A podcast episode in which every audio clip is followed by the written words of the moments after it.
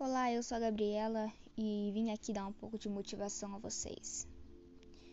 Algumas das mais duras realidades da vida é a coragem. A coragem é a primeira entre as qualidades humanas, porque é a qualidade que garante todas as outras. A vida é dura e nem sempre será justa, mas isso não quer dizer que ela não possa ser boa, gratificante. Apesar da dor e de todas as dificuldades que fazem parte da vida, será preciso demonstrar coragem diariamente para encontrar algo definitivamente positivo e significativo. Seja lá o que você faça, olhe para cima e agradeça a Deus pelo simples fato de você existir. Você vai se decepcionar, você vai se iludir, você vai se machucar e afundar. Não importa quanto você lute, isso vai consumir 90% de suas forças. E o que sobrar, você vai gastar chorando por ter sido consumido. Então, se você acredita numa coisa, lute por ela. Não é porque alguém disse que não vai dar certo ou que seja verdade. Não lute pelos sonhos de alguém. Lute por você. Algumas vezes você cairá de cabeça em uma piscina vazia, mas pelo menos você teve a coragem de mergulhar. Ninguém disse que seria fácil. O caminho mais difícil tem de ser o melhor. Talvez não seja o caminho que você escolheu, mas é o caminho que escolheu você. Tudo que temos nessa vida é o legado que deixamos para trás. Você não pode levar nada com você na hora da morte. O arrependimento pode enterrar qualquer homem, independente da sua força no fim dos dias. Você se encontrará sendo julgado por todo o seu trabalho, sendo devorado sob seus pés. Não fique com as mãos vazias. Explore seu potencial agora e não daqui a 10 anos. Planos são ótimos, mas é o caminho que você percorre que conta. Riscos fazem campeões. Esta vida não é para os tímidos. Medo é um grande motivador, mas não quando eles nos enchem de temor. Receba com alegria, diversidade, o seu caráter medido em como você reage ao enfrentar os problemas.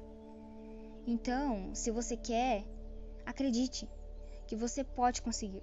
Ninguém poderá tirar nada de você. Ninguém poderá destruir você. Isso quem faz é você mesmo.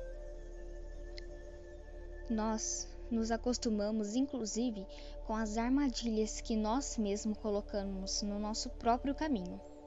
A autossabotagem, a procrastinação, os medos e as inseguranças que nos paralisam, a ansiedade que nos mantém parados, sem dar aquilo que precisa ser mudado a falta de foco, porque nós não priorizamos o que precisa ser priorizado.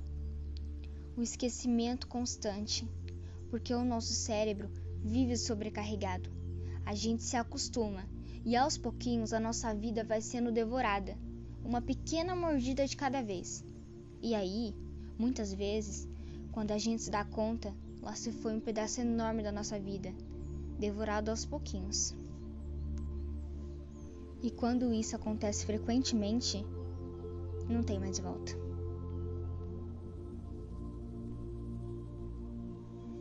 Esse pedaço da nossa vida já se foi, e agora nós temos que aprender a conviver com a cicatriz deixada pela, pela dele. A gente se acostuma, mas não deveríamos, porque as consequências de se acostumar são muito perigosas e muito tristes. E a grande pergunta então que fica para nós é: por que nós nos acostumamos com as coisas que nos fazem mal? As coisas que nos deixam infelizes ou que nos impede de conquistar a felicidade que nós tanto desejamos? Nós, seres humanos, sofremos mais na imaginação do que na realidade. As dores e as dificuldades são reais. É claro que são reais. Mas o sofrimento é uma escolha. Então, escolha sempre lutar.